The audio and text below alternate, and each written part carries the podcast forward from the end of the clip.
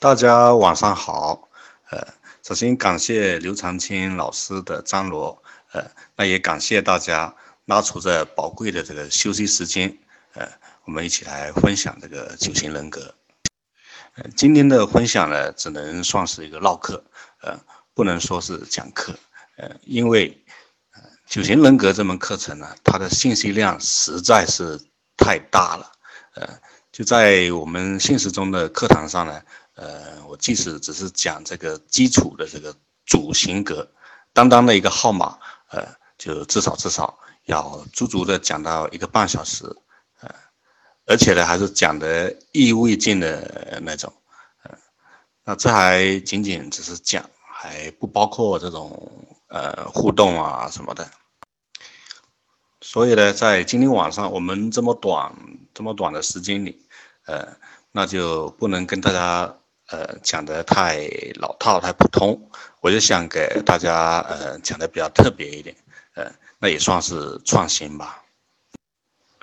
呃，这样子，那我先把我们的九型人格呢先放在一边，我先跟大家分享一个这个是绝无仅有，也是绝对真实的这个真人真事。呃，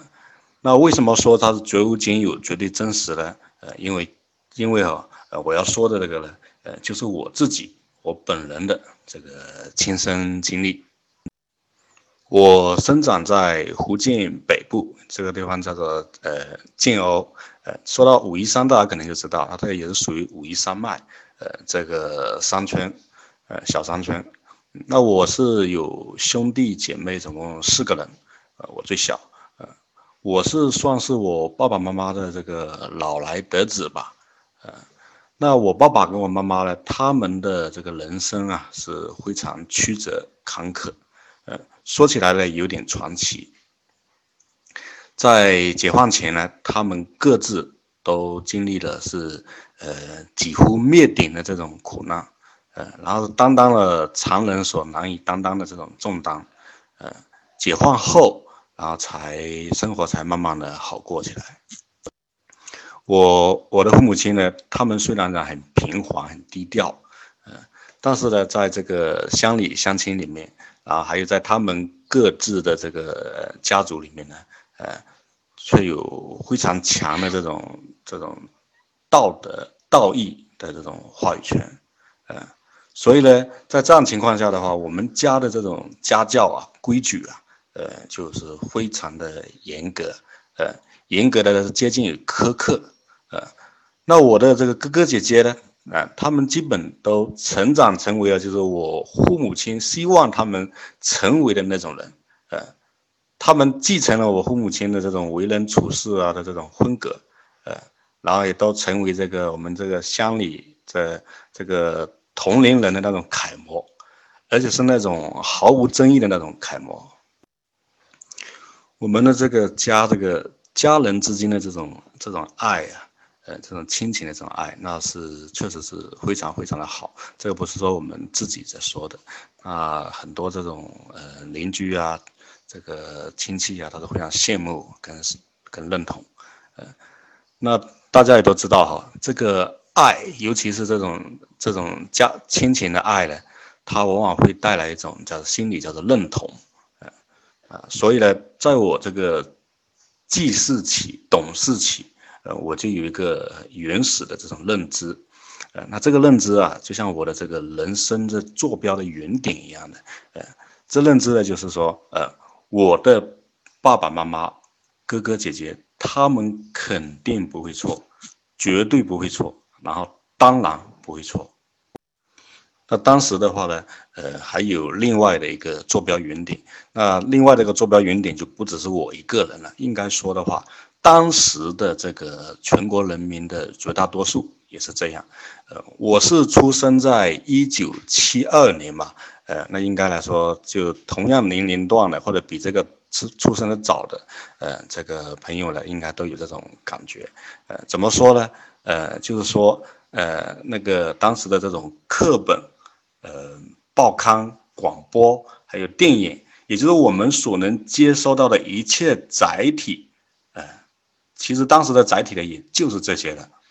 连那个电视的话呢，都是呃上了初中之后才有的，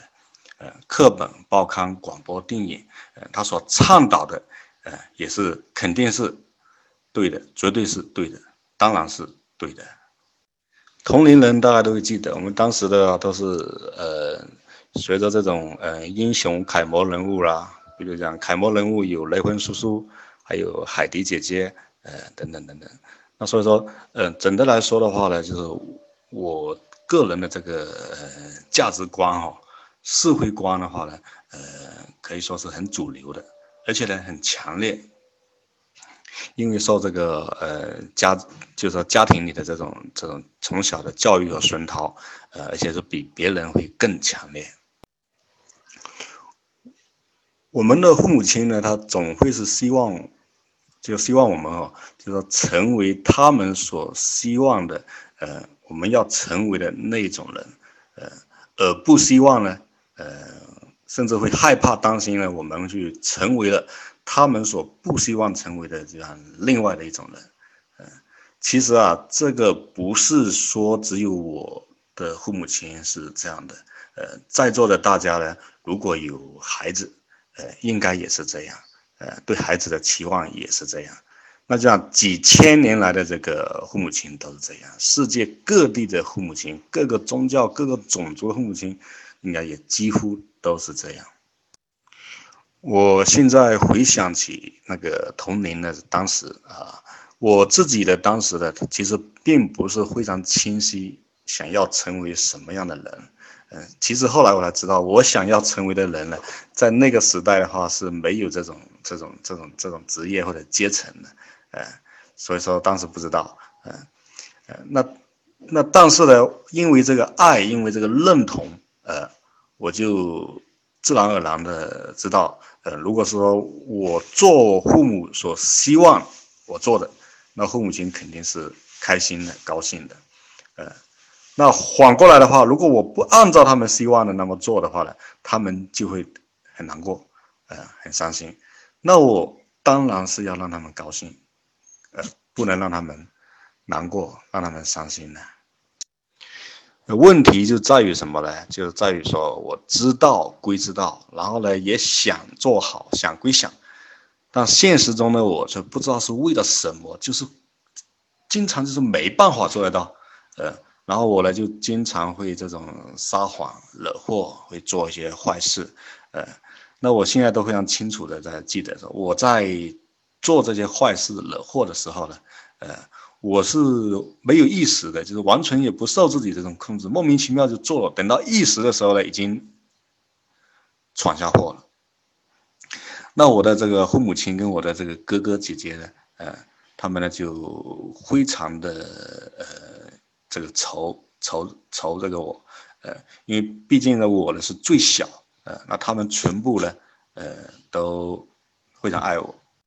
呃，他们呢非常爱我。我们讲哦，爱之深责之切，呃，爱之最深的责之就最切，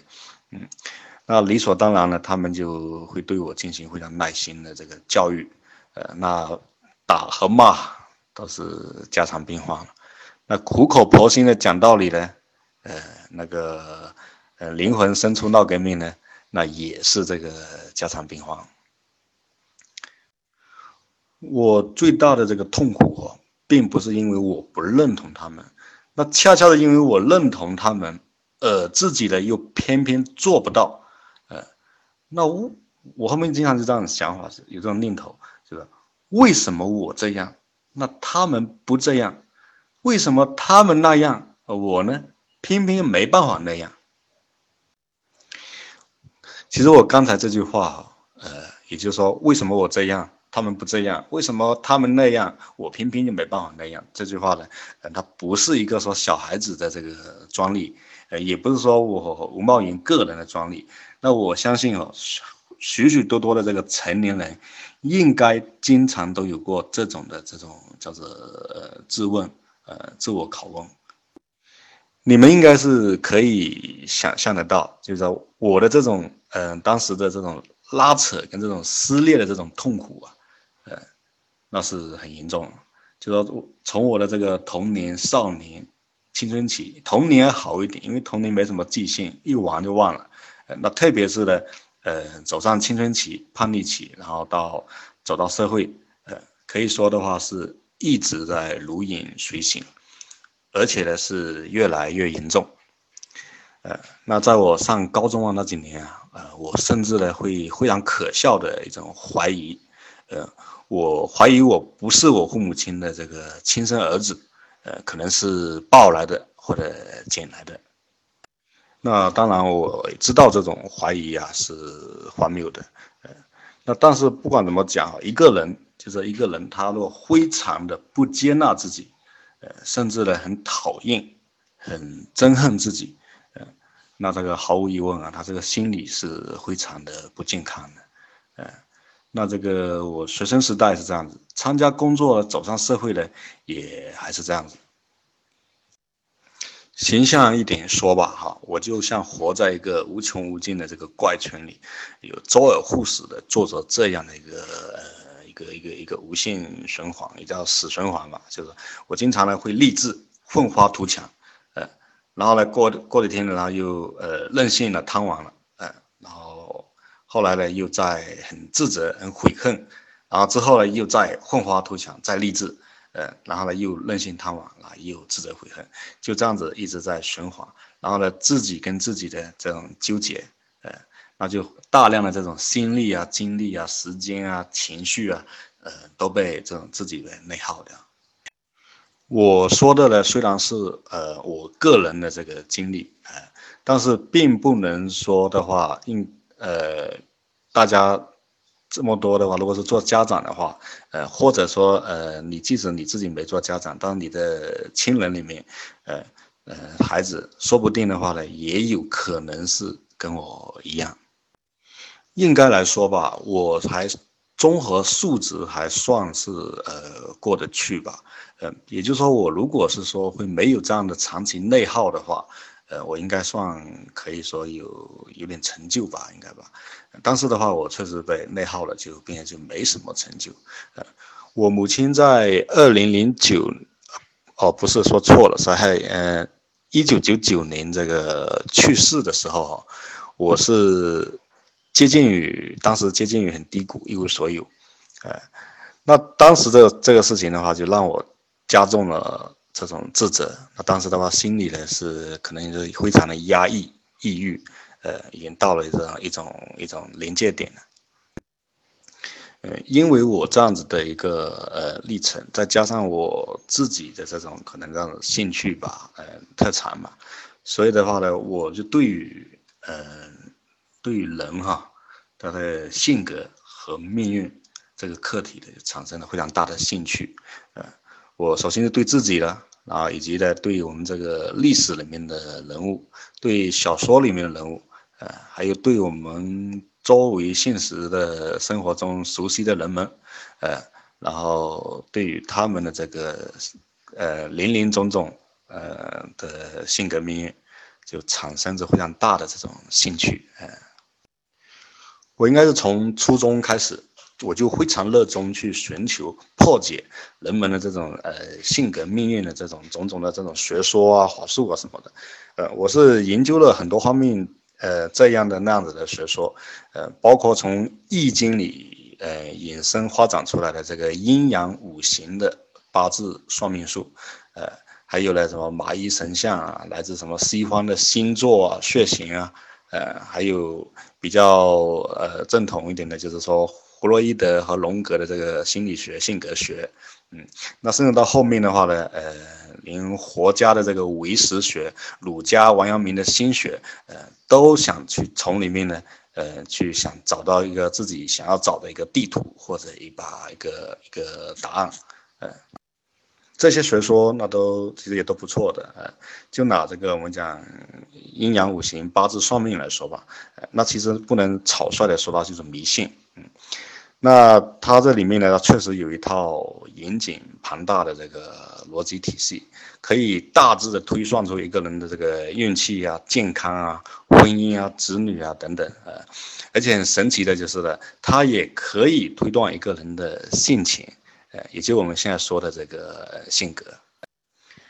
但是不足的就是说，他只能告诉你这样，不能告诉你为什么会这样。那因和果，他给你的果没办法给你因。呃，那其他的预测呢，像星座啊什么，基本差不多。呃，只能说到静态的，没办法的有一些一个动态的这个来龙去脉。我后来还有去做过心理咨询，呃，那咨询咨询的这个老师呢，他有说到了一些这个边角，呃。但是呢，也没有办法来让我从根本上去解决我的这个问题。那再到后来的话，一直是到了二零零四年，呃，就是一个很偶然的机会，呃，我在浏览一个网站的时候呢，就随手点开了这个九型人格的这个链接，呃，后来无意中看了一下的话，呃，还真有那么一点戏剧性。呃，我们说这个戏剧性的话，我就直接说结果吧。就是我就这么，就这么非常简单的就破解掉了我的这个呃死循环，呃多年来的死循环，呃然后呢就从这个根本上是从根本上就解决掉了我困扰了这个这么多年这个难题，而我跟我自己啊就不再内耗了，可以讲是握手言和了，呃我完全的接受接纳了我自己，呃。甚至呢是有点喜欢我自己，而且有一点有点自恋，哎，呃，我知道了我是从哪里来的，我为什么会这样，然后我也知道说我应该往哪个方向去，往哪个方向去成长，哎，当时的那种感觉啊，那种就是很轻松、很喜悦的感觉啊，是非常的好啊，呃，那估计像那些那些呃。佛佛家里面那些人悟道时候那种那种喜极而泣的感觉，估计也是这样的。然后呢，随着这个九型人格这个学说的学习和应用，呃的深入深入，然后我发现哦，很多原先看来不可理喻的人和事啊，其实非常简单。我理解呃宽容了很多人，呃，就我跟别人沟通呢，呃顺畅了非常多。因为我知道不同的每一个人，他内心里最想要的是什么，他潜在内心最害怕的是什么，然后不同的人呢都不一样，呃，甚至有的时候呢是会天差地别。然后呢，我在为企业做顾问的时候，呃，我比较独特的一点是，我会把企业家的这个性格特质列为这个顾问的一大模块，呃，然后呢，在企业家里面呢。他们我们讲哈，呃，姑且讲这个人的性格决定命运吧。那企业家的性格就会决定这个企业的团队性格，那企业的团队性格就会决定这个企业的命运。呃，这个也是有一定道理的。企业家的这个呃性格特征呢，呃，也是很也是非常鲜明的。呃，比方有的人他赌性非常重，呃，当然有的人呢是疑心非常重，呃。有的人呢会为这个人情呢就经常牺牲这个原则，那有的人呢又太不讲究人情呢，呃，会影响这个团队的这个凝聚力、亲和力等等，呃，那另外的话就是企业的这个岗位，呃，在进行的人力资源配置的这个时候，它其实啊，我们这个岗位哈，人才哈，并不像我们现在传统的这种说法，呃，说有德有才，呃，就是理想的人才。应该来说的话呢，是什么样性格的人呢？他适合用在什么样的岗位，这才最重要的。呃，打个比方说，你说包拯好不好？非常好。你当包拯的做接待，那不是完蛋了。还有呢，就是我自己，呃，或者呢，我有的时候配合一些这个企业，在跟这个谈判对象，呃，还有重要的这种合作对象啊、客户啊等等，呃。在用这个九型人格，有的时候对他们进行分析判断之后，呃，然后呢，进行会有针对性的这种沟通或者策略的调整，就会发现呢，对方的很多想法做法，有的时候很奇妙的，他都会在我们的预料之内，呃，这个的话，有的时候是非常有成就感。那不管是企业内部岗位。呃，人力资源方面，还是说企业的这种外部的营销，呃，合作谈判方面，那九型人格它切切实实是能够预判一些东西，呃，从而呢，呃，让企业会少走了不少弯路，少做了这个不少的这种不必要的无用功。那除了我们的这个呃，对这个工作上、事业上的这种帮助之外，那还有就是说我。周围的亲人啦、呃亲戚啦、同学啊、朋友啊，呃，他们经常有他们自己或者他们的孩子啊怎么样的，经常有这种学业上的选择、职业上的选择，呃，那还有他们的婚姻家庭，那最重要的就是大家最关注的就是孩子教育，呃，那我呢会跟他们去分析、去建议，呃，那也常常呢会让他们去有这种解开心结这种这种这种的感觉。呃，说到这里呢，大家也听出来了，我前面绕了个大弯，说了这么多，那无非呢就想说明说，我们学习九型人格它有什么用？呃，因为呢，我个人一个观点，学一定要用，如果的话离开了用的学呢，就是要枯萎掉的，没有用，学来干什么？呃，我归纳一下这个九型人格的用途哈，呃，第一，我们会让我们了解自己，理解自己。还有更重要的是和解自己，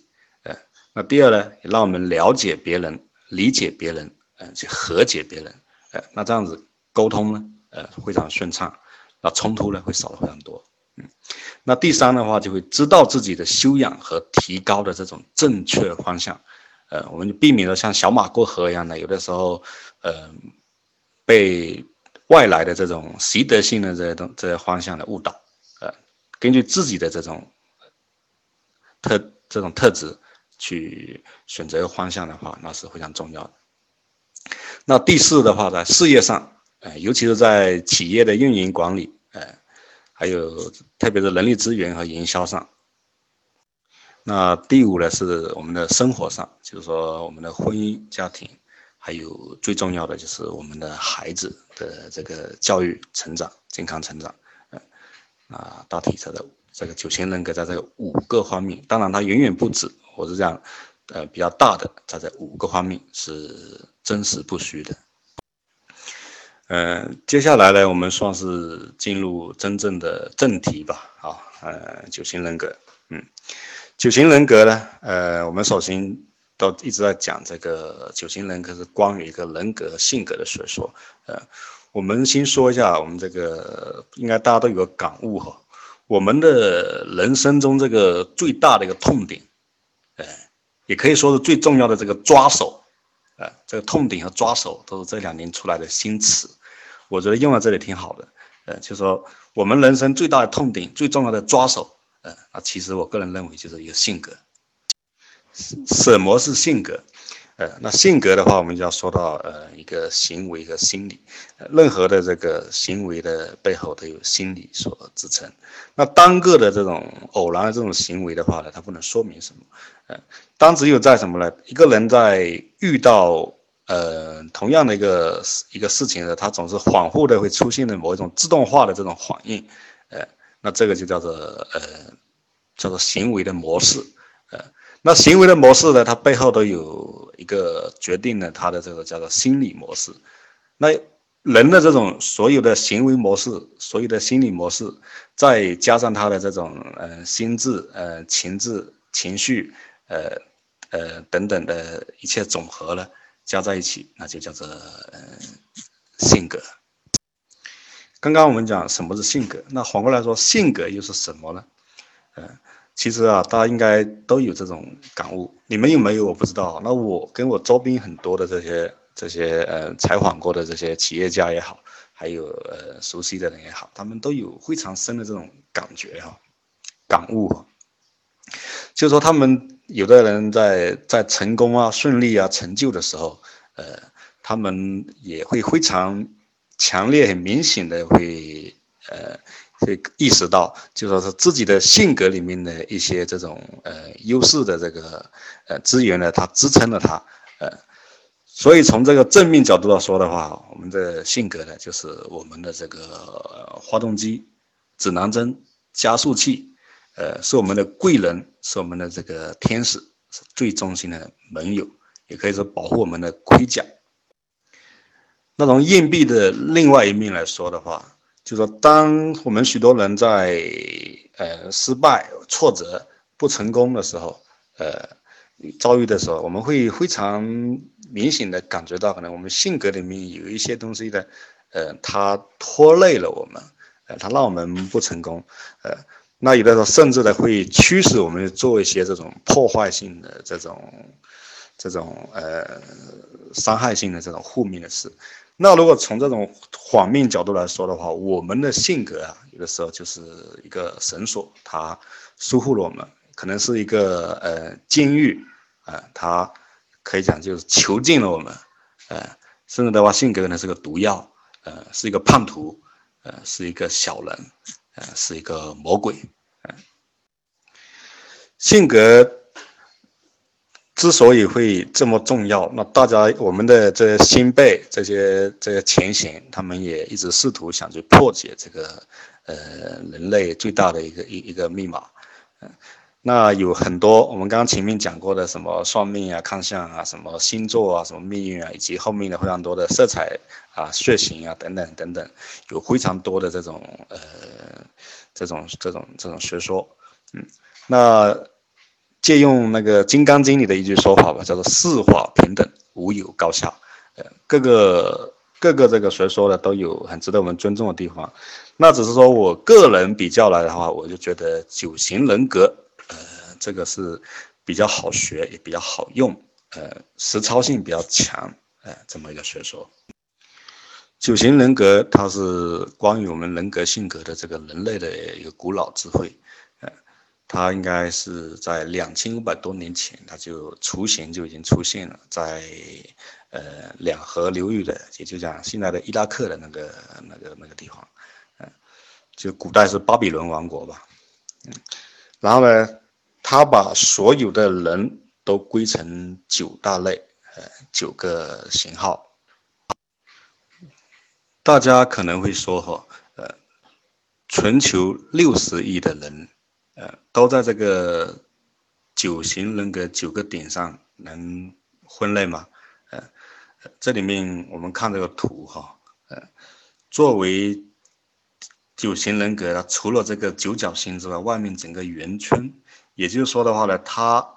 任何一个人，他都可以在这个圆圆圈上这个找到对应的这个点，以及它一个一个线段，呃，它都可以对应起来。大家看到这个图上，这个有三个这个红的这个线段啊，呃，它就这三个线段呢，就是说我有的时候我们这个讲某一个型号号码，它不是说在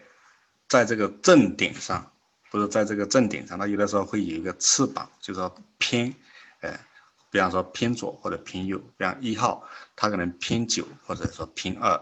呃。那有的是一般，有的只拼一边，或者它是同时拼到两边。学习九型人格的话呢，有一个呃理论性比较强，也是刚开始学比较枯燥，呃，但是很重要，不能跳过去的一个东西的话，就是三大智慧中心。就像图里面哈，呃，我们讲红色的是呃护中心。然后绿色的是心中心，白色的呢是脑中心。那护中心呢，它是一个本能中心，就是说，呃，是我们这个身身体的这个本能，呃，它是以这个本能的去跟这个世界进行互动。然后呢，呃，绿色的心中心，心中心的话，它是以情感跟这个世界进行互动。然后呢，脑中心呢是跟用我们的这个思想。跟世界进行互动，那这里面的话，我要说一下的话，不是说呃三大中心不是说有其中一个就没有其他两个，我们三个脑心户，通常我们三个是都有的，呃，那是怎么说会有个有个呃一个中某一个中心呢？那我就以我们这个左右手来比喻说吧，呃，我们其实有的时候左手右手都能够拿起一个杯子。呃但是的话，就是我们在非常危险或者非常应急的时候，我们肯定是用我们最强的那一个手，呃，最习惯那个手去跟这个去与这个世界互动。那其实这个脑中心、护中心跟心跟这个心中心呢，它也是一样的。每个人他三个中心都有，但他肯定会有一个会特别强一点，所以他在通常的话呢，他会最本能的最，就是说在。最本我的时候呢，他会首先的去用这个中心与世界进行互动。啊，副中心它是八号、九号、一号，呃，属于副中心。然后新中心呢是二号、三号、四号是新中心，也就情感中心。然后五号、六号、七号呢是脑中心，也就是思想中心。那接下来，呃，我们就简单的，也就粗略的，呃，逐个逐个的，呃，说一下这个九个号码，呃，从一号说到九号。一号它的别名呢是完美主义者、完美型，还有叫做改革者，呃，理想型。那一号呢，在你没见到他，你可以听到对他的这种，呃。这个传说的时候，那通常呢会说这个人非常讲原则，这个人呢是有洁癖，或者这个人呢是铁面无私，呃，黑领包公，呃，是完美主义倾向，呃，等等。然后一号他的这个着装哈，当你见到一号之后，呃，首先他着装，他的服装呢是非常整洁，但是他不新颖，如果他有。工作服的话，他一般穿工作服，呃，不新颖，然后鬓角什么的都比较硬朗。他的这个肢体和这个体态呢，呃，他是可以长时间的保持同样的一个姿势，也就是我们说的，呃，站有站相，坐有坐相，然后呢，表情通常都比较僵硬，比较严肃。然后呢，眼神呢是很很尖锐的眼神，但是尖锐，他是眼神不会不会咄咄逼人啊，他只是尖锐。呃，那说话的这个语气呢，呃，最爱用的就是说，呃，这个是对的，这个是不对的，呃，应该怎么样，呃，不应该怎么样，然后按规矩来，呃，按规定来，呃，按照标准来，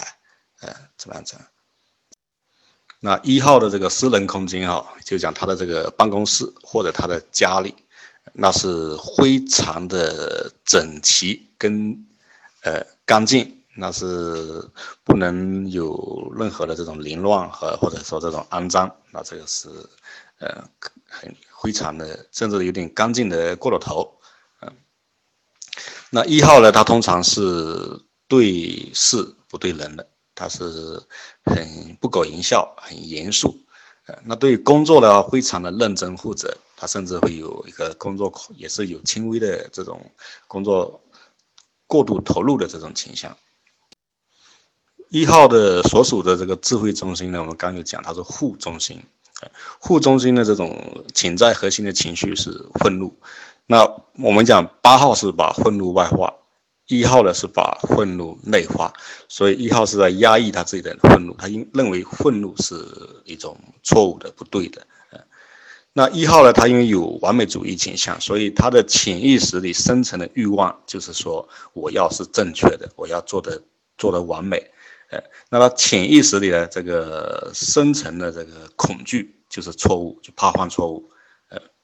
然后他的注意力的焦点呢，就在于。对和错，什么是对的，什么是错的，嗯，然后一号的心理防御机制呢，它有一种叫做反向作用，呃，怎么叫反向作用呢？就是他很累了，本来要休息的，但他觉得这样的可能不对，反而会更加倍的，呃，加班。一号的这个代表人物呢，有我们的孔子，孔子大家看好这个儒家的学说，呃，很多的话都是规矩、伦理。呃，而且的话，孔子的是叫做席不正不坐，呃，歌不正不食，连道泉都之水，名字有带道字，他都不喝，呃，他是非常在意这种三纲五常，呃，规矩，所以讲孔子是一个一号，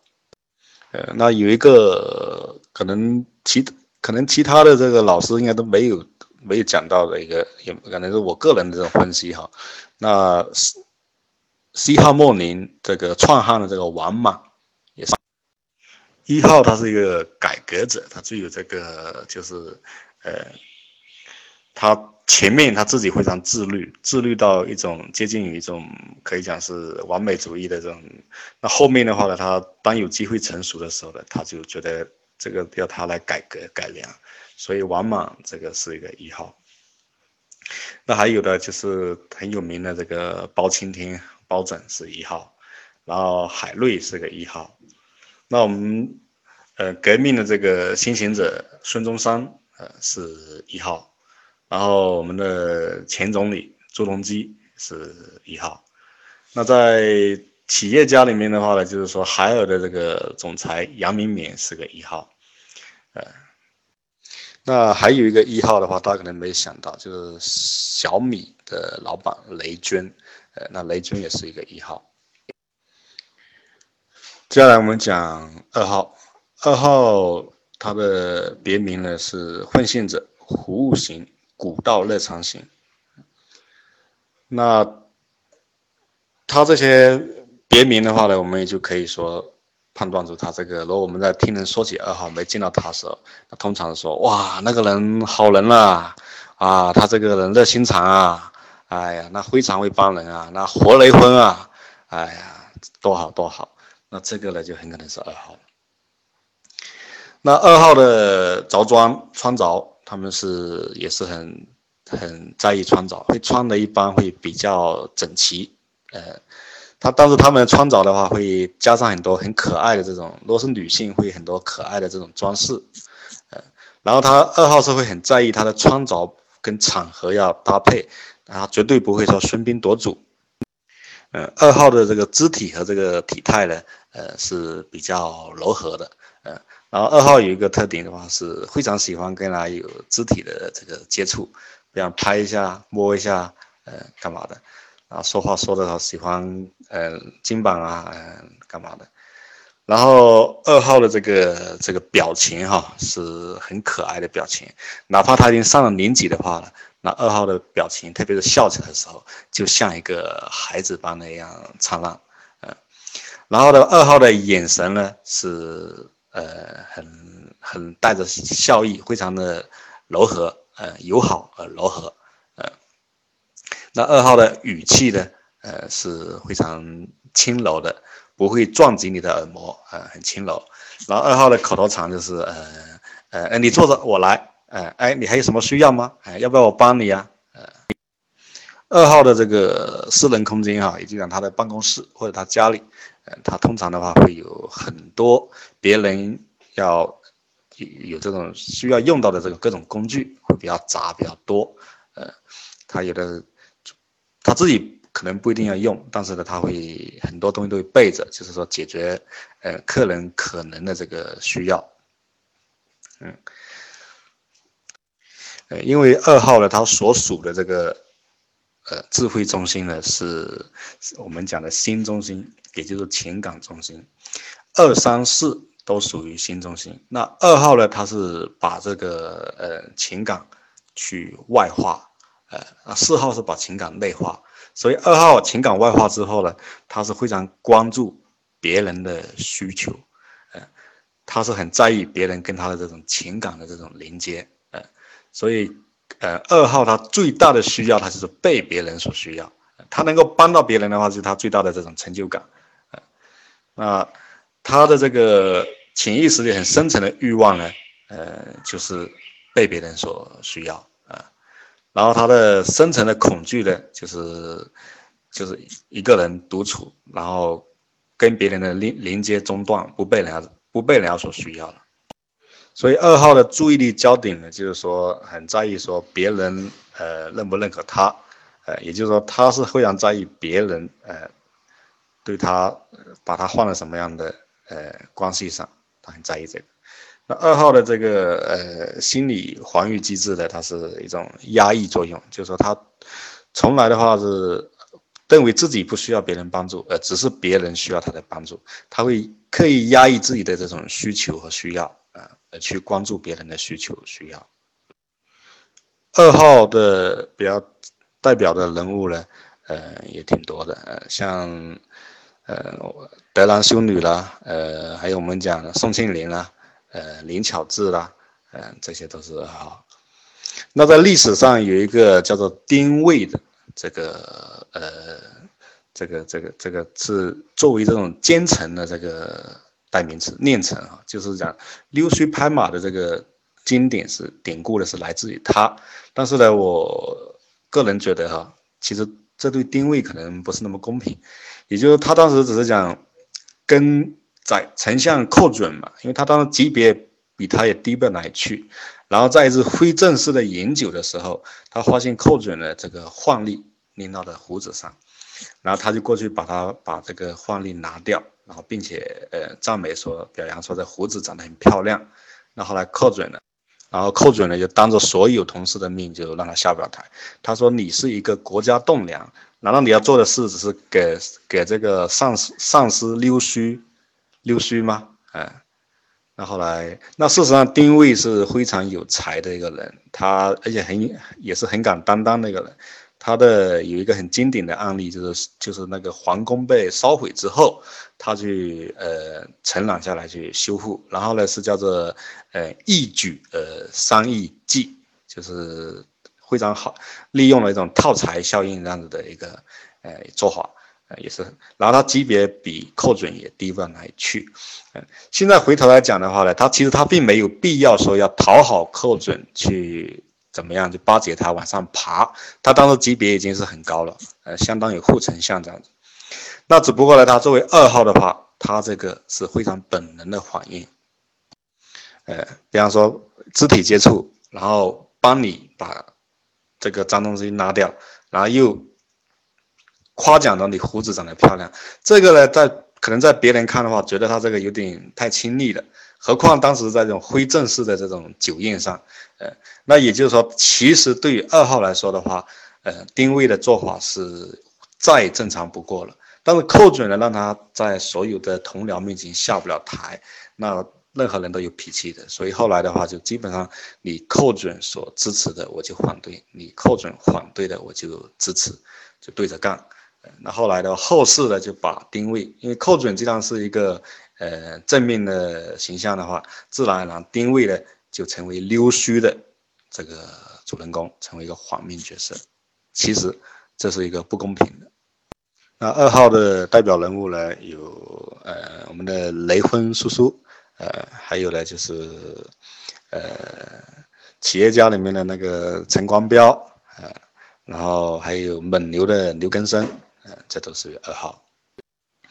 现在讲三号。三号的这个别名啊，有成就者、呃，实干者、成功成功主义者、呃，成功者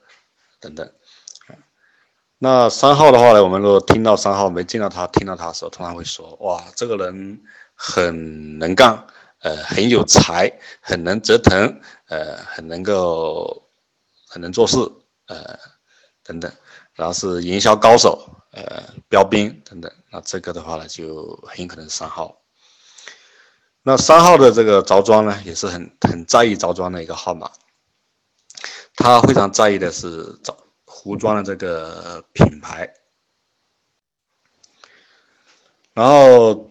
他的着装都要非常的光鲜亮丽，呃。然后三号往往的话呢，这光彩照人的会出现在这个人群里，呃，这个包括发型啊、头发什么，他都很在意的。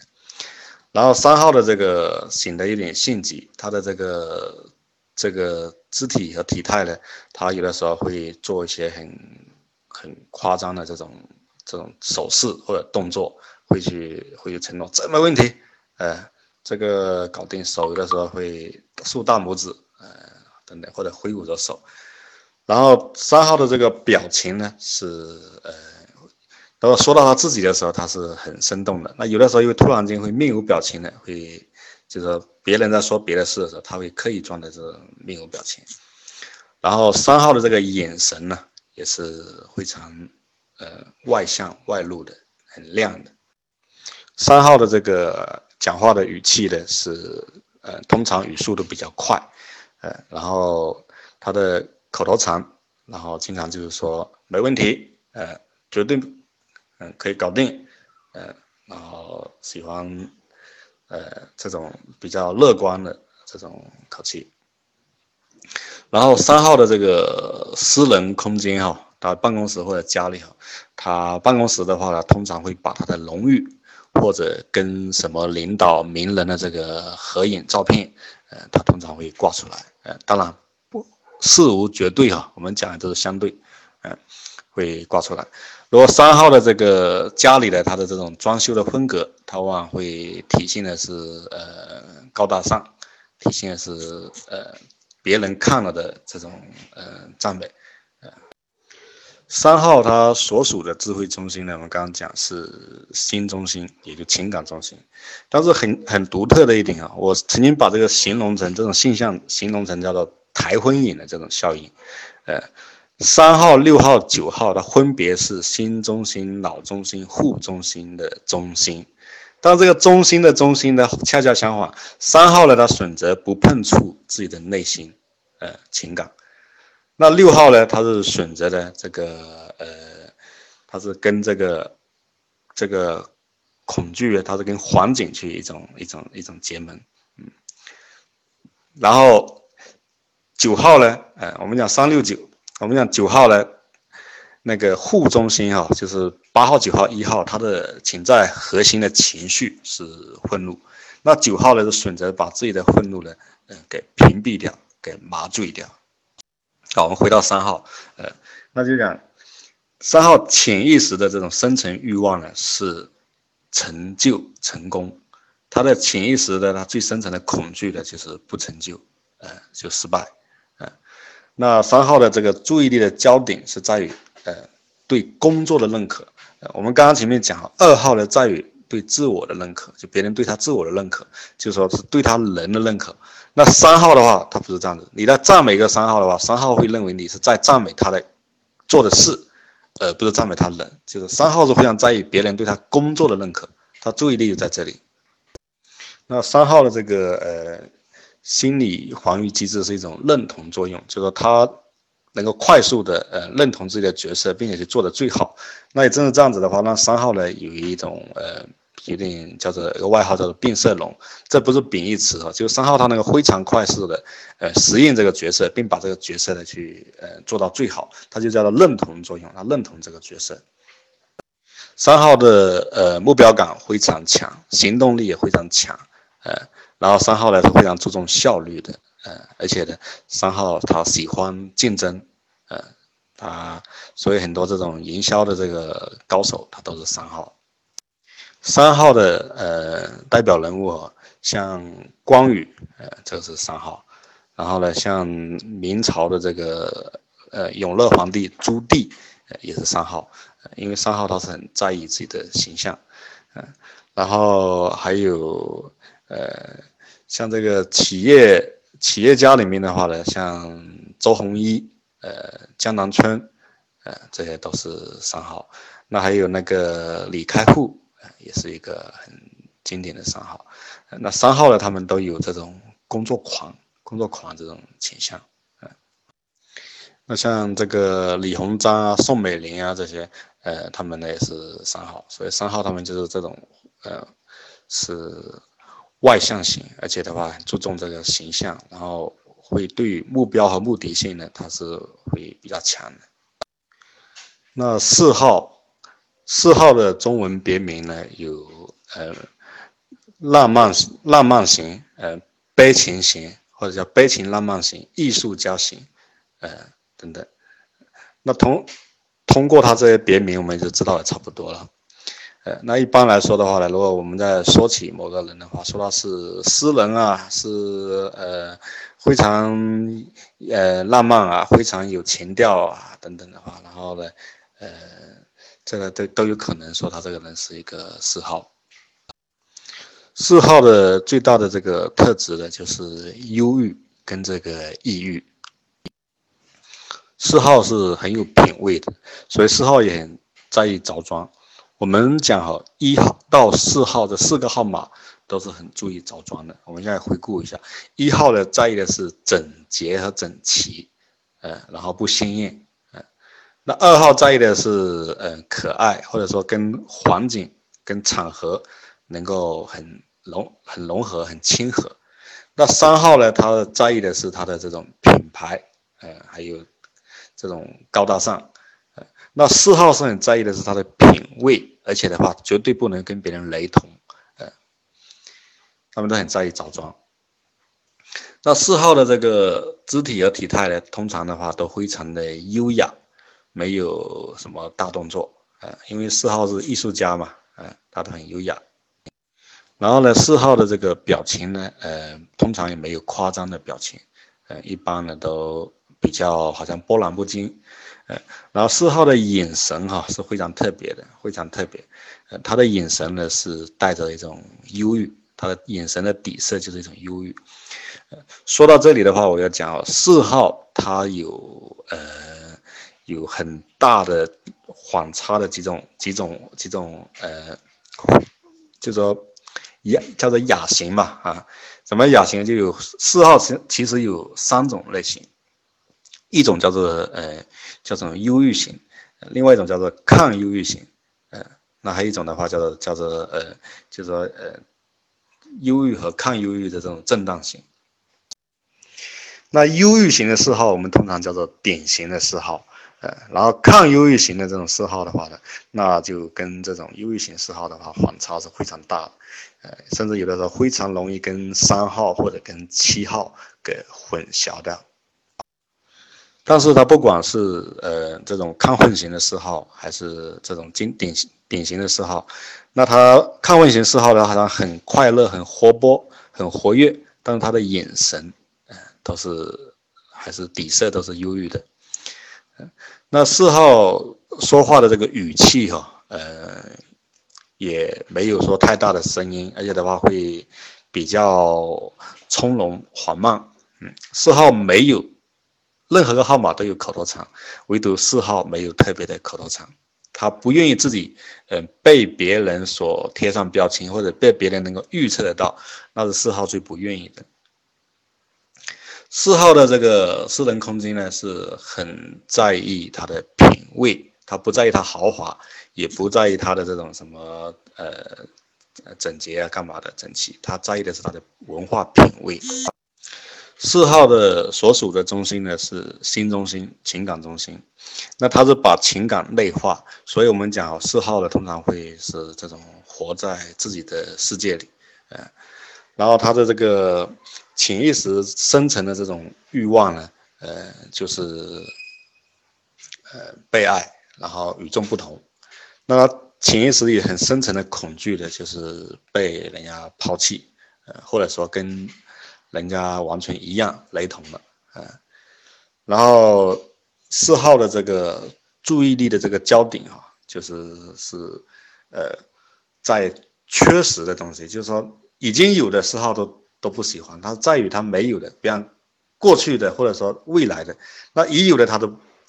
不喜欢。这一点的话呢，折射在他的这种情爱关系上就很有意思。四号在情爱关系上很容易出现一种推拉，也就是说，在远的时候他把他拉回来，那靠近之后呢，他又产生非常大的这种不不安感，又把他往远处推，啊。四号，因为四号他在意的是缺失感，而且有的很在意事情的这种戏剧性，呃，这个是四号的。四号对于这个呃文艺，这个创意，呃艺术，那他是非常有天分的，然后呢，他呃对于这个美感、审美，那也是九个号码里面是最强的。四号的这个心理防御机制呢，是叫做内投作用，就是说他把外部的东西，他往自己的呃世界去内投，所以说很容易看到秋天的话，他就觉得自己生命也快要；看到落叶，他就觉得自己生命也快要结束了。说到这里，大家想到一个经典人物，就是呃这个文艺作品的人物啊，叫做林黛玉。当然，那个演扮演林黛玉的这个呃陈小旭，他也是一个四号。那四号的代表人物呢？呃，有一个可能是我我我独家研究的结果哈，呃，比较石破天惊的就是，呃，基督教的这个耶稣，基督耶稣是一个四号，嗯，那还有的话就是说诗人啊，呃，真正的诗人哈，真正意义的诗人啊，从屈原这边开始到后面呢，我们现代的这种像海子，呃，顾城，呃，洛伊河，呃，这些啊，以及。在这一一溜下来，这种真正意义上的诗人的话呢，几乎都是四号，呃，所以的话，这里面有有一点就四号的这种这种自杀的这种概率是挺大的。那另外的话呢，像这个影星这个张国荣，呃，梁朝伟，呃，这些呢也是四号。那我个人还有一个也是可能很很跟大家所想的不一样的这个这个一个研究结果，就是讲周星驰其实是一个四号。那因为时间关系的话，所有这些人为什么是四号？为什么是某个号码？我没办法去细讲。呃，啊，然后在企业家里面的话呢，一个大名鼎鼎的乔布斯 （Jobs） 是四号。嗯，所以说他是一个成长的四号，他既有四号的这种呃创意跟唯美，同时又有一号的完美主义，所以他打造出了苹果这么一个神器。嗯，那还有的话，搜狐的这个张朝阳也是一个四号。那五号的别名呢是呃学者型、观察型、观察者呃或者思考型。那呃，通常我们说到某个人是书呆子，或者某个人是学者、学究，呃，然后是科学家、七七八的时候，呃，那这个人呢就很可能是五号。五号呢很不在意他的着装，他对穿着的话是是只要能穿就行，他没有任何的这个在意。呃，然后五号的这个肢体和体态的体态呢，他有一个很招牌性的动作，就是抱胸。双手交叉抱胸，身体后仰，那这个是呃五号很多都是这样子的，呃，他其实这个是折射着五号的这种内心里面，他他是非常在意自己的隐私呃的这种自我保护的这种这种心理。然后五号的表情呢，通常都很矮板，然后五号的这个眼神，那一般有的时候会显得很木讷，那有的时候呢又会显得很深邃，因为他是思考型的，他会很深邃。然后五号的这个语气呀，基本上就是，呃，比较听得比较没趣，但是呢，有的时候呢又会又会讲讲起来，他又比较有逻辑性。他的口头禅最爱的就是，最爱的就是说，理论上说，呃，我个人认为，呃，然后根据根据什么什么，啊，这个是五号的这个口头禅。五号的私人空间就是一个字乱。呃，他东西呢会随便摆放，比较乱，但只有他自己能够找得到。然后呢，五号是很在意私人空间的，他是喜欢一个人关起来做事，他不喜欢别人打扰他的私人空间。我们讲五号所属的中心呢，呃，五六七都属于脑中心，也就是我们的思想中心。那脑中心的这种核心的这个情绪呢是呃恐惧。那他五号是把这个恐惧内化，所以呢，五号他总是认为这世界，呃，是很可怕的，因为我们对他知道的不够，所以呢，五号呢就会对知识啊看得比命还重，他会拼命的去，呃，研究啊，学习，去收集各种这样子资讯、知识、数据，他觉得懂得太懂得越多就越安全。所以五号的深层欲望呢是呃全部都知道，最好是全部都知道。然后他潜意识里的深层的恐惧就是无知，呃，他的注意力焦点是很就在于什么呢？呃，他对别人呢，对想从他那边得到什么，他是比较警惕的，就是说呃，他不希望被别人侵犯了隐私。五号对隐私是很在意的，所以他是有的时候他很不愿意去去。对对，这种人际互动呢，他是很他是躲得比较远，他是不太乐意的。五号有一个非常独特的、独有的这个心理防御机制，叫做分隔作用。呃，分隔作用怎么样说的呢？就是它可以把这个情绪归情绪，工作归工作，好像两个集装箱分隔起来。啊，或者说呢，它可以把我某一段时间的这种情绪、情感回忆呢，我好像用一个。集装箱混起来，然后某个阶段呢又另外的混起来，它可以选择性的，我再拉开这个抽屉，我就呃回忆我这个大学时光；我再拉开那个抽屉，我就回忆起我第二个女朋友的时光。呃，它会有这种嗯独特的这个作用。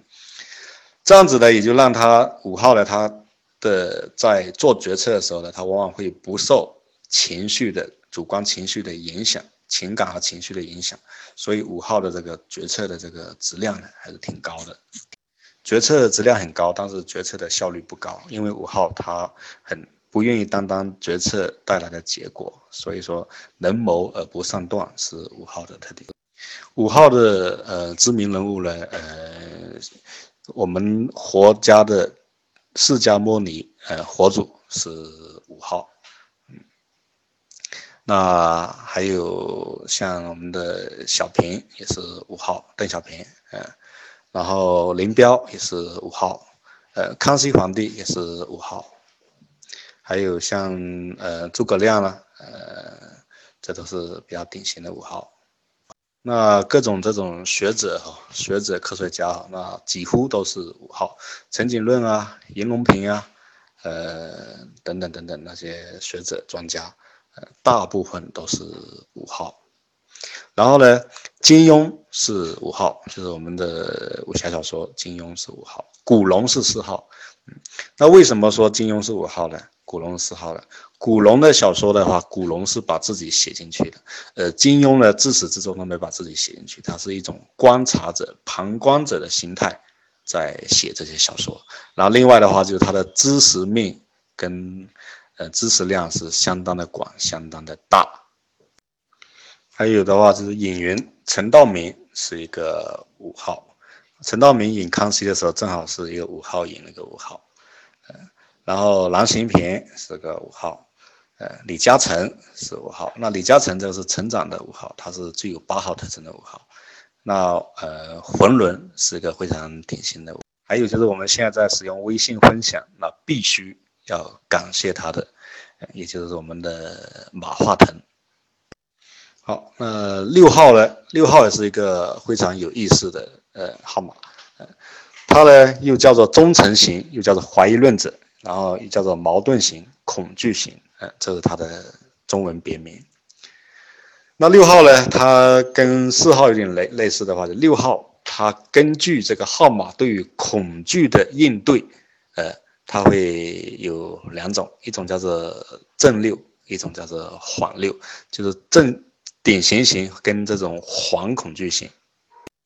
正六和缓六的它的。主要是源于他对恐惧的采取的对应的办法，一种是正常反应，就对对恐惧的时候的这种采取躲避跟逃跑，那这个叫正常的这种呃，这这个这个六号叫正六。那缓缓六怎么说呢？就是他对于恐惧的时候，他为了战胜恐惧的，他先发制人的呃去对恐惧发起攻击，呃。想用这样子的办法去战胜恐惧，比如说我很害怕老鼠，那我干脆我就把一个老鼠老鼠的给给这种活活的吃了，那我从这个样子的话，就彻底的能够战胜我的恐惧。嗯，那他这个变得是很相反。六号对于这个我们所听到对六号的这个传言的话呢，通常都是有这么几几点啊，就是说很忠诚呢，呃，很有执行力呢，很有责任心呢，呃，那这些。还有呢，就是非常的小心谨慎了，呃，这也是讲六号的。那还有的话，如果说的话，这个人是外战内行，内战外行，也就是说的话，他对外很强，但是呢，却是怕老婆的或者干嘛的。那这个男人很有可能就是六号。六号不在意着装，六号的肢体和体态的正六通常是比较呃瑟缩，比较这种呃柔弱。但是缓六呢是反而是体态比较强壮，而且通常呢会刻意的去挺起胸脯、绷紧肌肉，呃，然后呢表情呢，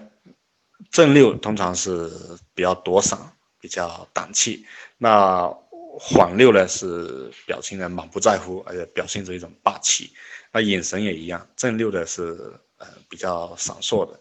那缓六呢是会刻意的瞪着你，呃，所以缓六跟我们后面要讲的八号是很容易混淆的，呃，就是。八号跟黄六都非常的霸，有霸气，都非常眼睛都是瞪起来，但是区别还是有的，就在于什么呢？黄六的眼神，它的底色是戒备；那八号的眼神，它的底色呢是一种控制，一种君临天下。呃，语气说话的语气，正六呢通常会带着颤音、颤抖，比较呃尖细；那缓六呢会出声大气的，呃。然后六号的口头禅哈，他通常的话最爱用的就是一个转折词，叫做呃可以啊，不错啊，呃但是但是喜欢用这个，呃，然后还有的话一个词，他们六号也经常爱用的就是万一啊，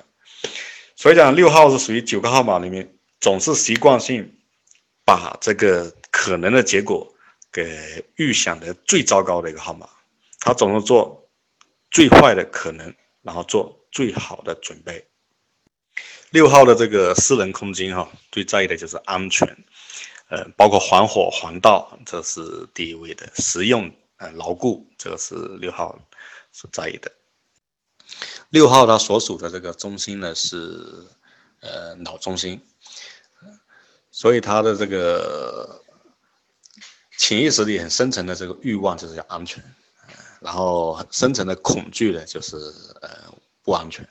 注意力焦点就在于这个隐藏在呃表面下的这种真相，他们的注意力焦点习惯会去找隐藏在表面下的这种这种真真实的东西或者真实的意图。然后他的这个心理防御机制呢，叫做投射作用。投射作用的话，它是什么呢？比方他看到这个人，这个人可能是罪犯的话，他就会好像投影一样的，把他怎么做怎么做这样子，整个的整个的话会在脑海里面呢去给他，好像幻电影一样幻出来，叫做呃投射作用。六号的最强项的智商是逆商。六号很奇怪，他在逆境中，甚至在绝境中的时候，他可以发挥的非常好，潜能非常的强大。但是呢，他在这种顺境接近成功的时候，那六号那时候是非常焦虑、非常痛苦的，有的时候甚至会出现这种退缩，他不敢做老大，呃，他不喜欢做老大，就喜欢做这种二把手啊，怎么样的。六号它之所以有这种矛盾型呢，它主要为什么有这个名字呢？主要体现在六号这个号码哈，它对权威它是走两个极端的，一种的话它是呃对权威的是过度的归因、过度的这种依赖，呃，它需要权威的肯定，需要权权威的这种庇护，呃，所以他的工作环境的话，这个呃这个这个上下级关系要非常清楚的，呃，然后责存责要很清晰的。但另外一方面的话呢，六号又非常容易呃形成说一个对权威的不信任，甚至反权威的这个新风，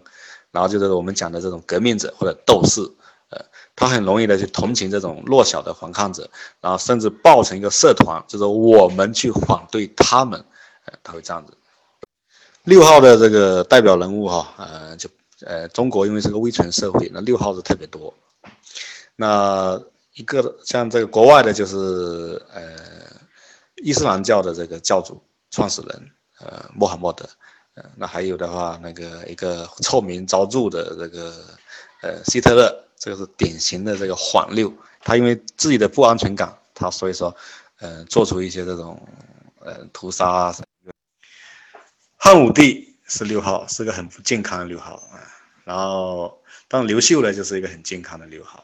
然后曹操是典型的六号，嗯，那岳飞跟赵构这一对尊臣哈，一个悲剧结局的尊臣，是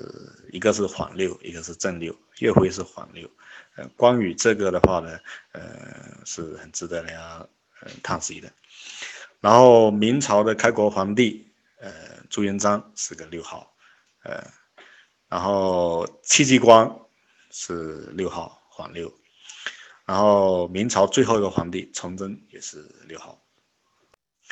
其他像雍正皇帝啦、曾国藩，呃，这些都是六号。然后像唐嗣同、呃，黄兴，这都是呃六号。然后我们的蒋介石也是六号，呃，鲁迅，鲁鲁迅先生他是一个六号。然后我们周总理他也是一个六号，他。呃，的六号特征还是非常明显的。他忠诚于这个事业，而且他不愿意做老大。还有呢，他在压力状态下呢，他体现出三号的这种工作狂的特征，这都是呃六号的特点。还有那个女记者柴静是六号，那还有很有名的这个就是汶川里面那个晃跑跑。是个六号，呃，关于这个换跑跑这个这个的话，其实的话，从我们讲九型人格不讲道德层面哈，那个其实只是他一种非常本能的这种性格的反应，呃，他的道德力量无法去跟上他的这种本能反应时，他就选择，呃，毫无意识的快速的跑开了。那企业家里面的典型的六号的一个是任正非，就华为的呃老板。还有呢，就是盛隆发展的这个胡光明，也是，然后还有就是呃万科集团的郁亮，这都是六号。接下来讲七号，七号的话是一个非常可爱的一个号码，呃，大家如果听到有说谁的话，哎呀，一讲到他的时候，然后忍不住嘴角就出现笑意，然后说这个人是老顽童啊，这个人是开心果啊，这个人是呃是呃一个孝心啊等等的话，那这个人很可能就是七号，嗯，那七号的这个中文别名呢，就是活跃型，或者叫做开心果型，或者叫做享乐主义者，嗯。从这个名字，大家可以可以知道七号的大概的这种特征。七号的这个着装呢，是呃也是比较新新艳亮丽的，他比较呃，但是呢，他不会说很不绝对不喜欢穿这种呃西装革履打领带这样的职业装，他是他是非常不喜欢的。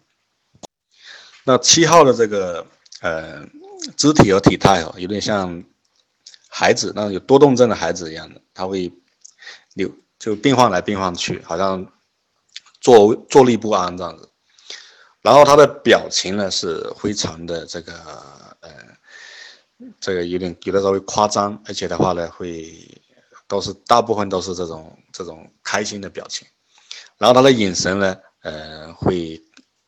洋溢着这种快乐，而且的话眼眼睛经常是这样圆周这样转。滴溜溜的这样转，呃，然后呢，他的这个讲话的这个语气，通常的话语速比较快，呃，然后口头禅呢，就是说，呃，这，呃，差不多吧，爽就好吧，呃，吃了再说，这样子他是七号的口头禅，呃，七号一个独特的这个特征哈，就是讲话，他一旦如果讲要。要骂起人或者说损人起来的话呢，七号的语音是非常的刻薄，甚至是很刻毒的。嗯，当七号人不刻薄啊，他只是说语音非常的刻薄。嗯，但他是非常有幽默感的。七号的这个私人空间啊，就他办办公室或者他家里的话，通常也是比较凌乱，会比较多这种呃跟工作无关的东西，就是玩的东西或者说享受的东西也会比较多。七号呢，它所属的中心是脑中心。那我们讲五号呢，是把恐惧内化，因为脑中心的核心的这个情绪就是恐惧。然后七号呢，是把他恐惧的外化，就是说，呃，七号呢，他总是让自己会有很多种选择，会把自己的时间呢，用新鲜刺激的东西填得满满的。所以他就认为的话，就是恐惧的就已经完全的消失在这个。外围的这个无数的选择里面，所以这世界呢就是非常安全的，非常乐观。七号的深层的欲望就是要开心，要快乐啊。然后他潜意识里深层的恐惧的就是呃被束缚、不自由，呃被剥削，呃那这个还这个是他最深层的恐惧。那他的这个。注意力的这个焦点呢，永远都放在这种快乐的选择上。七号从来不会让自己只有一种选择，他会有总总有多种选择，多种方案。呃，我们讲六号对于权威呢是过度的归因，那七号是截然相反。七号的话是自己也不愿意成为别人的权威，他也不希望有有权威来在他上面管着他自己，他希望的是自由，所以他自由平等。七号有一个很有意思的这个他的心理防御机制，叫做合理化作用。什么叫合理化作用呢？就好像有点像我们说的阿 Q 精神一样的，他就七号永远都能够把一个事情给解释得通，就说他永远都可以做出解释，对别人的解释或者对自己的一个解释。所以从在工作上的话，七号是属于一个非常善于呼应、非常善于呼应跟应付的一个号码，因为他永远都能够把他的。是给他说的圆，嗯，七号可能大家会觉得哈，这样又没有责任心，又怕压力，又怕什么的，呃，又贪玩，贪图享受的，应该出不了什么大人物哈，嗯，但是的话呢，老天爷是非常公平的，呃，七号代表人物呢，一个是庄子，庄子我们就不用讲了哈，呃，然后呢，呃，西汉的东方朔。还有明朝那个很有名的那个皇帝正德皇帝，很贪玩的。那清朝的这个乾隆，乾隆是一个具有八号翅膀的七号，呃，还有呢就是我们那首歌曲叫做《好大一棵树》，的唱的这个主主角，也是我个人非常尊敬的，呃，这个呃胡耀邦。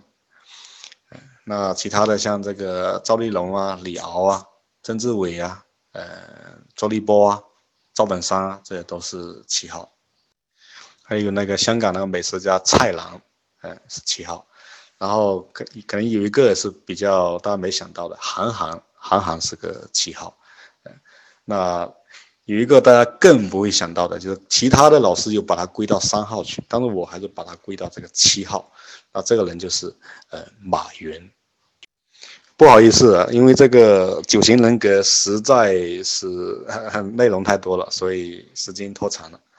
那接下来也快了，我们就要讲八号。八号的别名呢是呃保护者、天生领导者、那个领袖型、指挥型。所以呢，八号呢他是非常具有一个霸气的，而且的话还能够支持别人去去去做事情。那另外的话是八号呢，他是非常会出头，会路见不平拔刀相助这样的，呃很很敢出头，他看不得这种。不不公平呀，这种呃不公正啊，他是看不过去的。八号的着装他是不在意的，然后八号的肢体和体态呢，往往就是做一种，他手伸出来喜欢往下，有的时候就是一种控制。八号是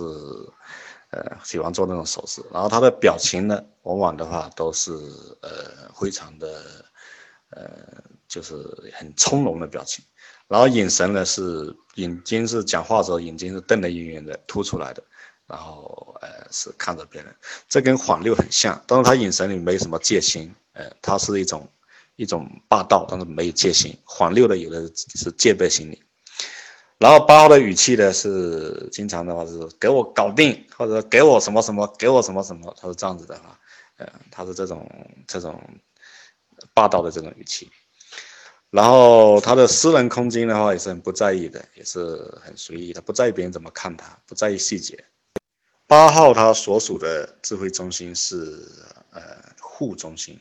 我们讲护中心的这个核心情绪是愤怒，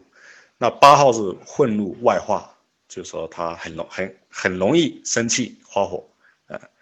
然后一号呢是把愤怒内化，所以一号是压抑自己的愤怒，他觉得愤怒是不对的，所以他表现出来就是呃这种挑剔。然后八号的这个潜意识里深层的欲望就是一个字控制，呃，然后深层恐惧就是被别人控制，呃，也就失去了控制权。他的注意力的焦点呢就在于控制。然后他的这个心理防御机制，它叫做否定作用，呃，他习惯性会否定各种风险或者否定各种，呃啊，还有另外的否定说 no，往往能够体现他的权威。八号代表人物，我在不用说的，可能很多人都想到了，一个是毛泽东，毛主席，这是典型的八号，嗯，那还有像隋炀帝杨广，然后呢，呃，宋太祖赵匡胤，这都是八号。然后，呃，已故的这个影星李小龙也是八号。然后企业家里面呢，像黄光裕、王健林、董明珠，这都是典型的八号。最后一个号码九号，九号的中文别名叫调停者、和平主义者、温和型、平和型。所以的话，大家如果听到说谁的话是个老好人啊，脾气超级好啊，嗯，和稀泥啊，干嘛的这种，就很容易是九号。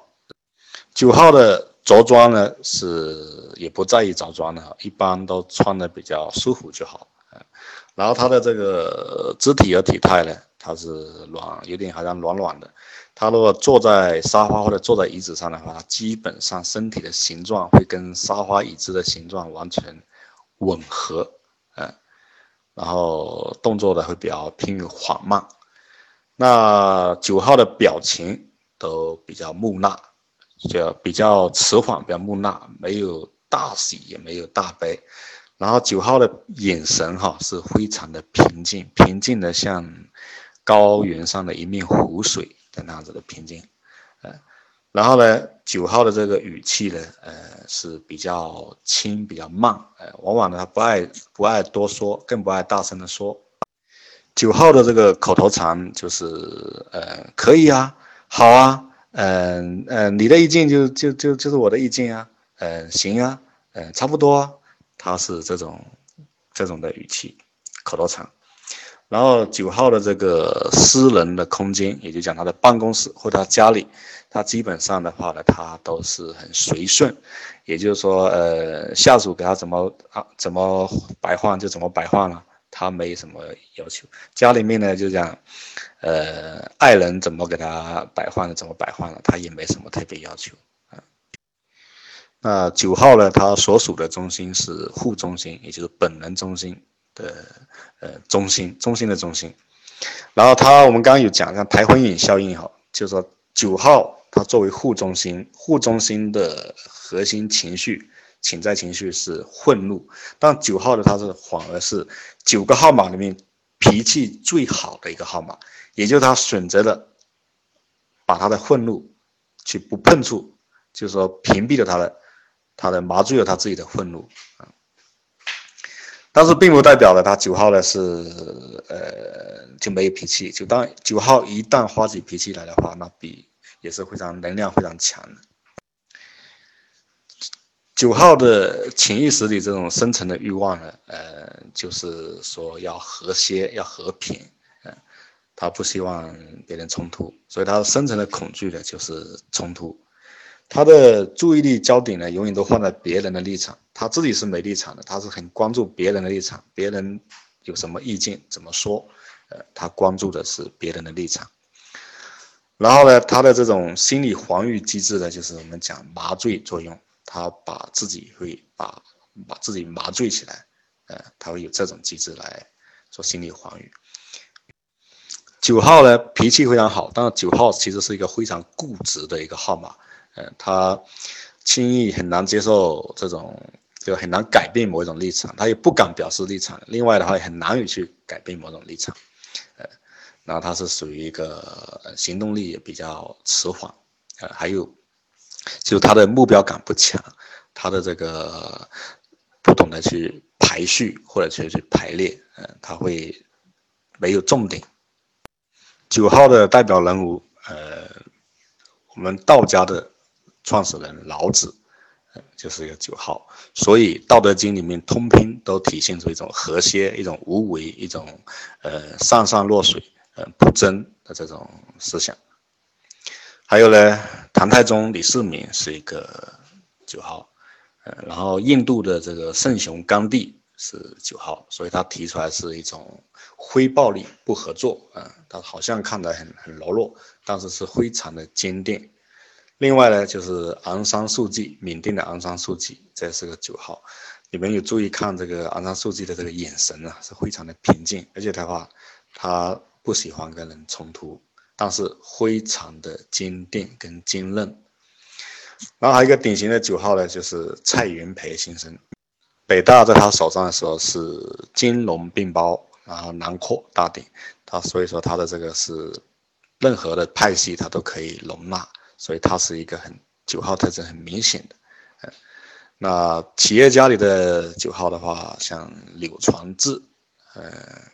俞敏洪，还有董建华，这个都属于九号。我们前面有说哈，为什么讲九型人格它很科学？科学就在它的是一个动态的一个一个系统，它每一个号码呢，它都有一个成长的方向跟一个凋零的方向。呃那就是我们图里面这个镜头所示意的，这个讲成长和凋零，还有另外一层的一个意思，就是呃某一个号码，它在当它处于压力状态下的时候，它会表现出另外一个号码的一些特征。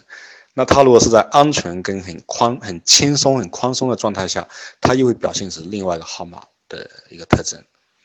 那我就快快的把这个呃动态的系统给大家讲一下。呃，一号他过度的这个呃严谨、严格，然后没有弹性，他的人际关系肯定是不好，而且自己的身体的也往往的话会不利，不利于身体，所以一号要学习七号的嗯弹性、快乐、宽松。那七号呢，他的很喜欢多种选择，所以说他总是喜欢去各种新兴的东西。嗯，浅尝辄止，但是的话没有一个能够很深入、很专业的，所以七号应该学习五号的专注跟深度。那五号呢，虽然很能够谋划，但是五号呢很怕担当决策的结果，并且不会保护自己的追随者，所以五号应该学习八号的担当以及保护追随者。呃，八号呢？呃，太过于这个强硬，而且的话不会照顾别人的需要，那他应该呃有峡谷，也要有柔肠，他应该去二号的这种，呃帮助别人，关注别人的这个需要。那二号呢，他过度的关注别人需要，跟呃在意跟别人的情感的时候，他的呃最终的话，他的内心其实是会空落落的，嗯，所以呢，二号他要向四号去到四号的这种关关注自己的内心，呃。呃，四号呢，他通常活在自己的世界里，他应该从自己世界走出来，呃，对，回到事情的层面，回到流程和标准的层面，嗯，他要去到一号，然后中间那个正三角形哈是三六九，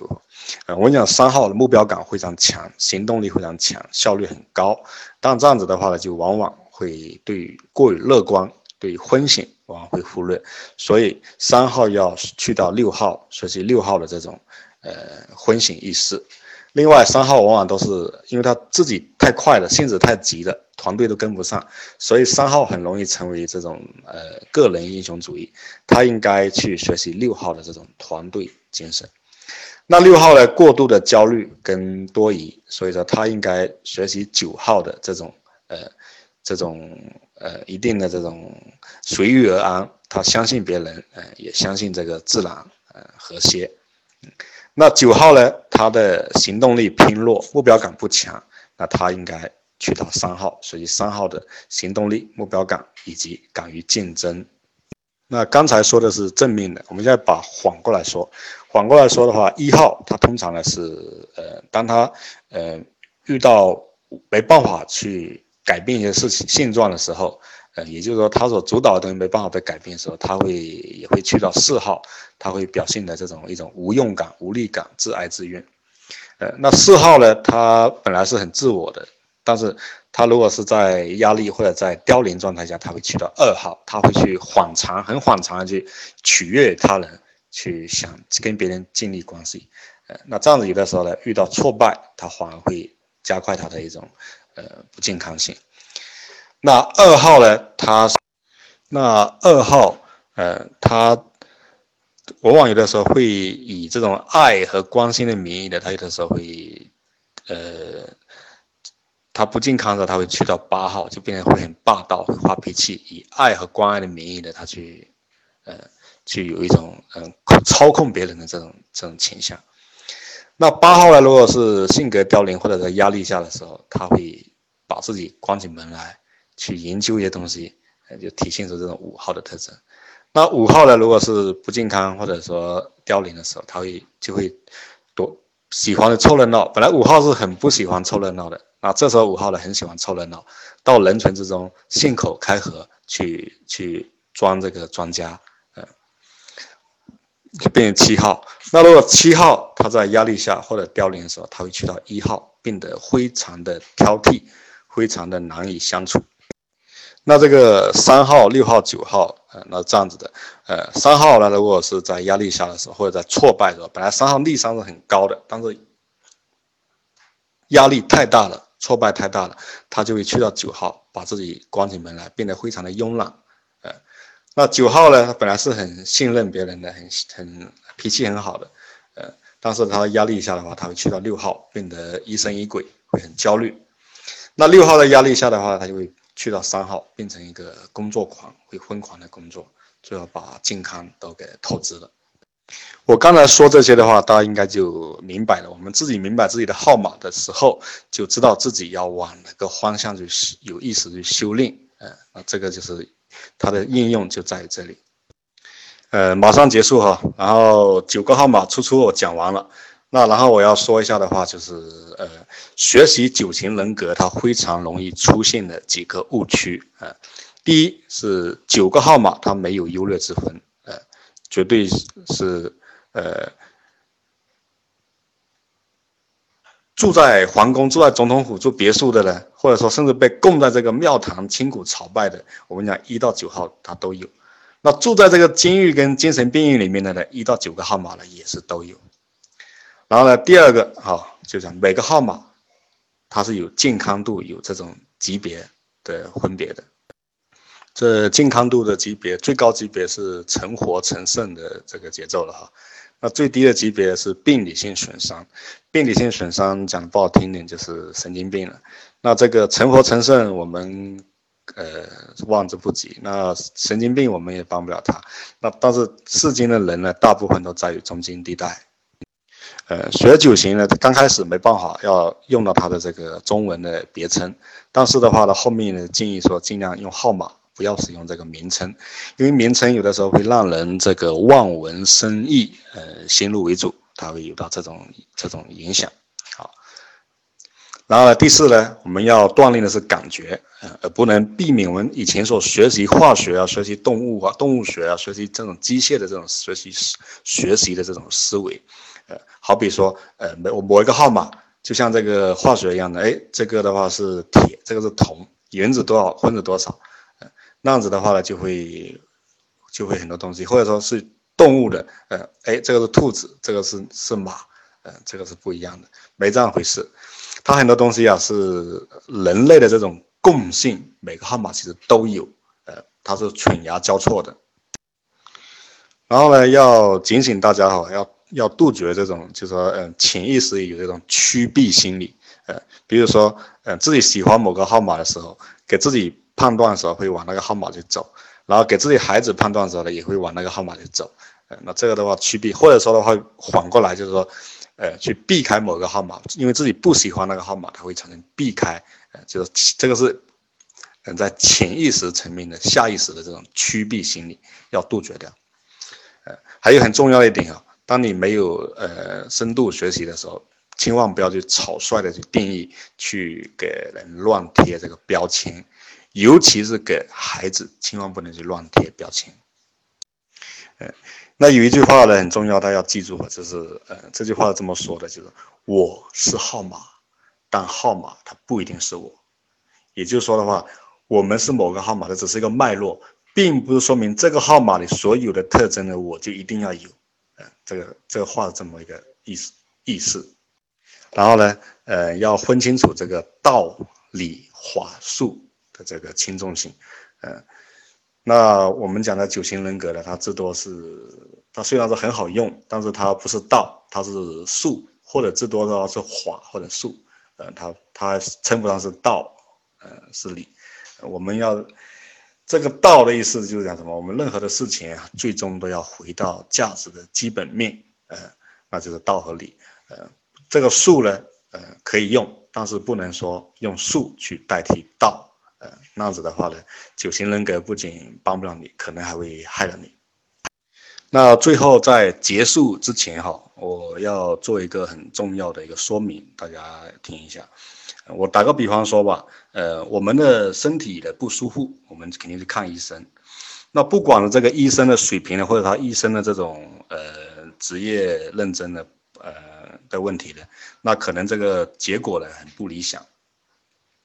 那我们呢，只能说这个医生的水平，就是这个医生的水平或者职业道德有问题，呃，但是我们不能说整个医学有问题，呃，那是不对的。那我讲的话呢，是同样的道理是这样子，就说我们任何人，呃，当然也包括我在内，呃，如果我们讲的这个九型人格不对，或者说以后的型号评测的不准，那你只能是讲我这个老师不行。呃个人不行，不能说整个九型人格有问题。呃，好了，那今天的分享呢就到此结束了。呃，谢谢大家，也预祝大家中秋快乐，再见。